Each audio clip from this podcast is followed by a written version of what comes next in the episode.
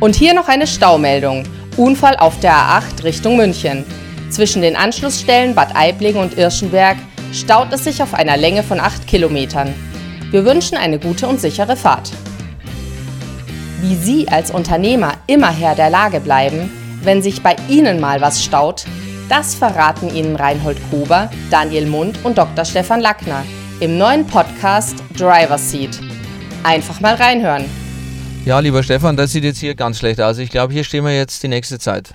Ja, schaut gar nicht gut aus. Du, was hältst du davon, wenn wir Daniel anrufen, was der so treibt? Das klingt doch gut. Der treibt sich doch immer irgendwo in der Weltgeschichte rum. Schauen wir doch mal.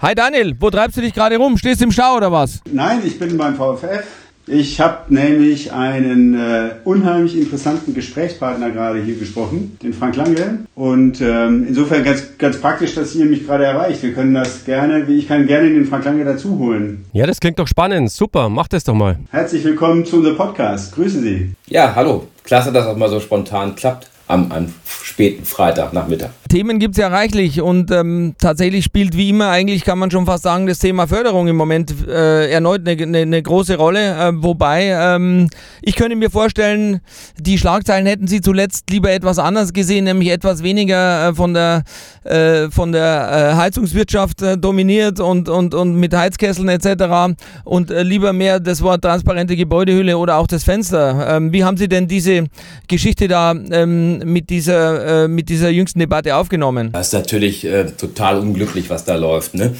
Da geht es erstmal gar nicht um die Sache, sondern um die Art, wie es kommuniziert wird. Ne? Das ist wieder einmal, dass die Politik äh, nicht sauber kommuniziert, die Leute nicht mitnimmt, Ver Verunsicherung äh, seht, die Leute wissen nicht genau, was sie machen sollen, sollen jetzt eine Heizung tauschen oder nicht. Und das hemmt natürlich insgesamt die Bereitschaft äh, in der energetischen Sanierung.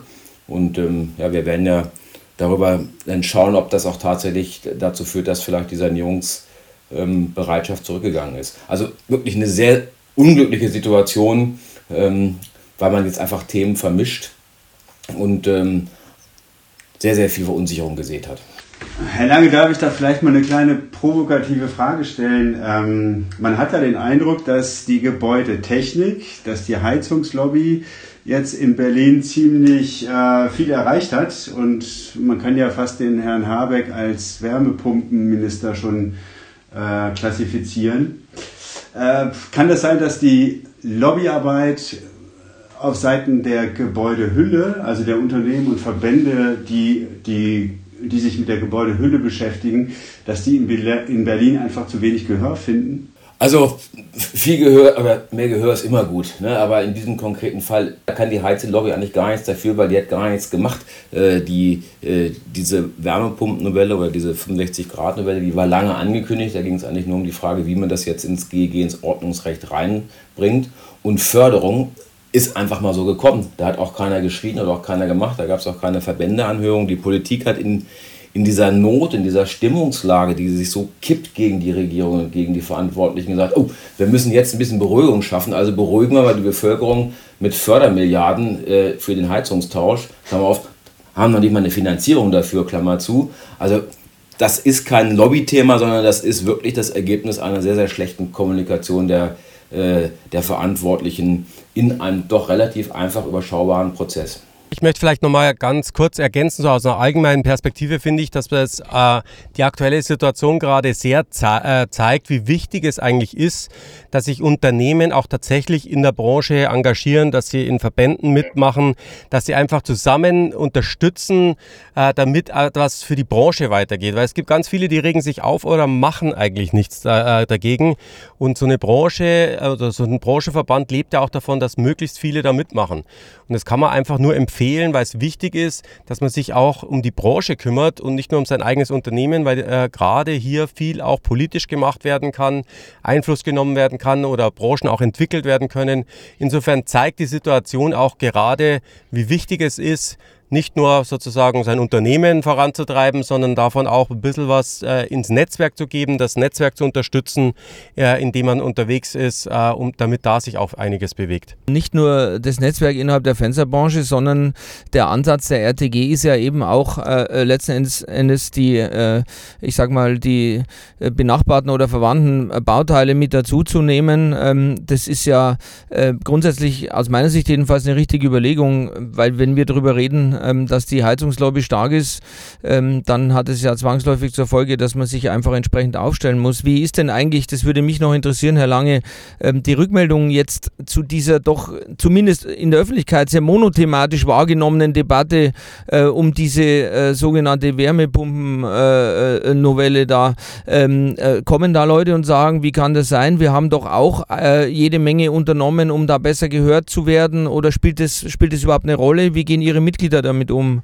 Also unsere Mitglieder melden sich natürlich, äh, weil sie das ein Stück weit als unfair empfinden, dass jetzt äh, eine Fokussierung auf ein Produkt gelegt wird, was ja eigentlich von der Reihenfolge falsch gedacht ist. Normalerweise mache ich erstmal eine Hülle effizient, um dann mit möglichst geringem Energieaufwand eine Wärmepumpe wirklich effizient und auch später ähm, ener energieneutral betreiben zu können. Irgendwie passiert ja was gänzlich Falsches.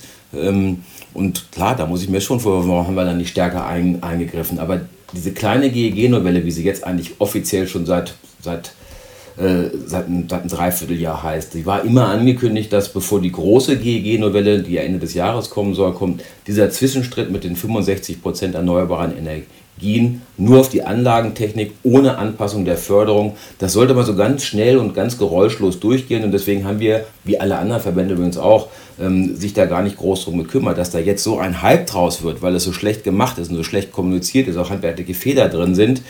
Das war nicht vorauszusehen.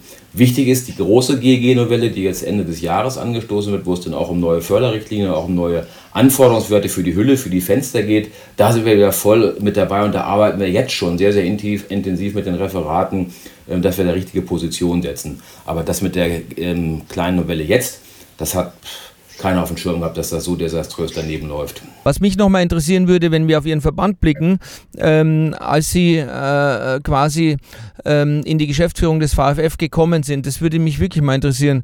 Ähm, haben Sie da eigentlich zusammen mit Herrn Med mal so eine Art Roadmap äh, äh, verabredet? Und wenn ja, was, was waren denn da so Themen, die da, die da drauf gestanden sind? Äh, ich denke mal, ähm, die politische Lobbyarbeit ist sicherlich das eine, darüber haben wir jetzt ausführlich geredet.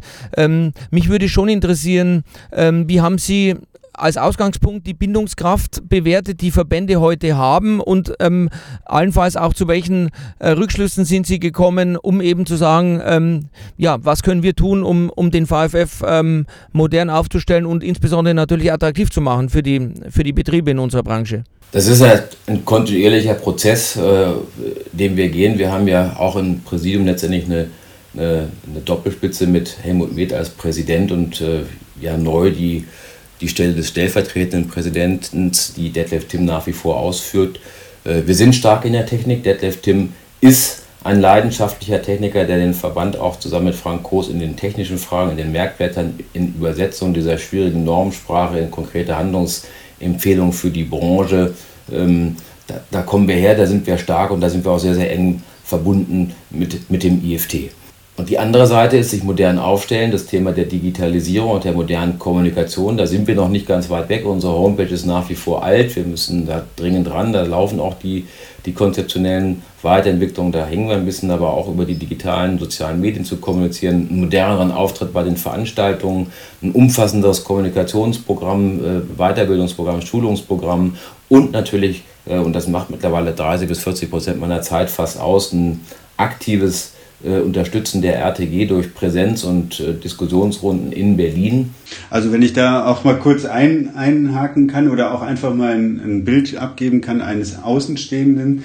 Ähm, also ich, ich erlebe das auch so, dass der Verband ein sehr, sehr agiles Bild abgibt momentan. Also dass er wirklich und, und das auch schon seit äh, ja, drei, eben diese drei, vier Jahre ähm, entlang. Und momentan hat man wirklich das Gefühl, dass, dass das Netzwerk um den VFF auch immer äh, größer wird und auch ähm, ja das ganze Netzwerk auch äh, viel, viel besser miteinander umgeht und, und äh, miteinander da Dinge nach vorne treibt. Also das ist so mein Eindruck. Wirklich Chapeau, kann man da nur sagen. Wir haben auch ein kontinuierliches Wachstum. Wir sind jetzt bei fast 400 Mitgliedern. Wir kriegen im Schnitt pro Jahr 20, 25 Mitglieder dazu. Das liegt auch an unseren, unseren neuen ähm, Instrument dieses Fördermittel-Services, wo wir ja nicht nur Förderung erklären und sagen, wie es geht, sondern sie auch praktisch umsetzen in der Hilf Hilfestellung das ist ein Sog, wo die, wo, die, wo die Mitglieder sagen, das ist mal echt eine Hilfestellung in, in dem Tagesgeschäft, was wir jetzt brauchen, in der anstehenden Sanierung, auch den Endkunden schnell, umfassend, einfach zu sagen, Menschenskinders, ich mache das jetzt und ich kümmere mich darum, dass du deine 15, aktuell sind es ja leider nur 15 Prozent Zuschuss dann auch tatsächlich kriegst. Also das kann ich aus meiner Sicht nur bestätigen als sozusagen IFT-stellvertretender Vorstand. Äh, wir merken sehr stark die gute Zusammenarbeit über die letzten Jahre, die fruchtet langsam.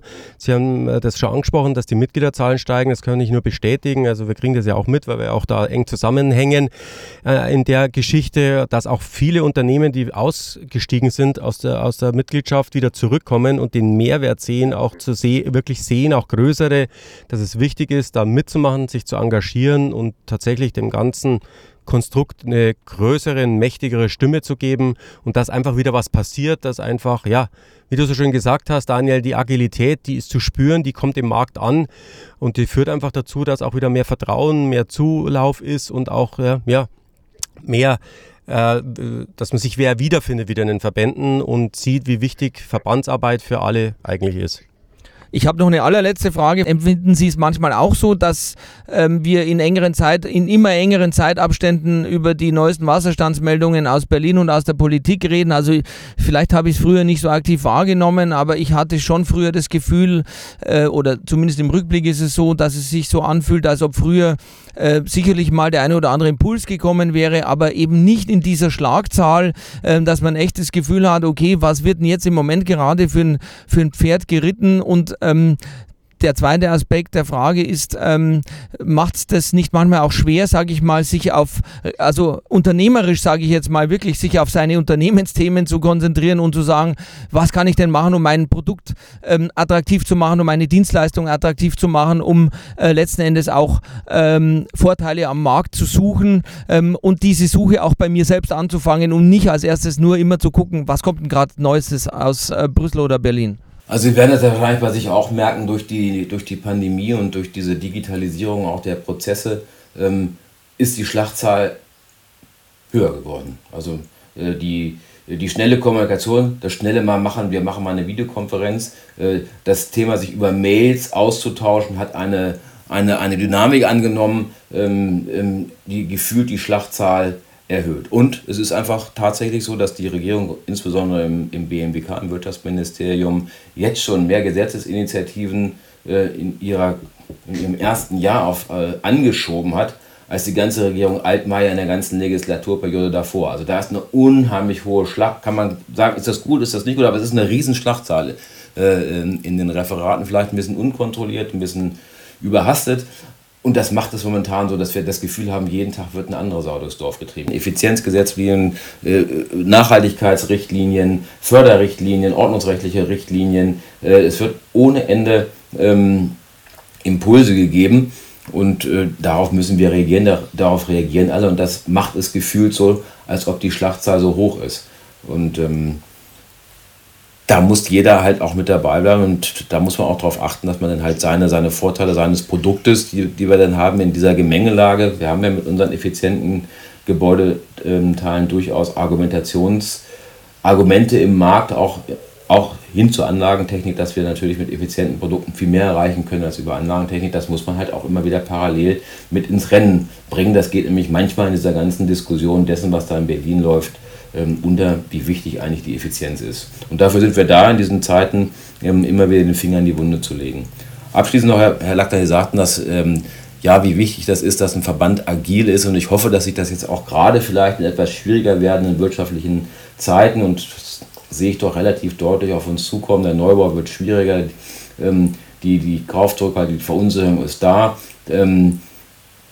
Also wir werden sozusagen in einen leichten Abschwung wahrscheinlich reinkommen, in, äh, insbesondere in 24. Und da ist umso wichtiger, dass ein, ein Verband stark ist in, in Berlin und, und, und für unsere Themen einsteht.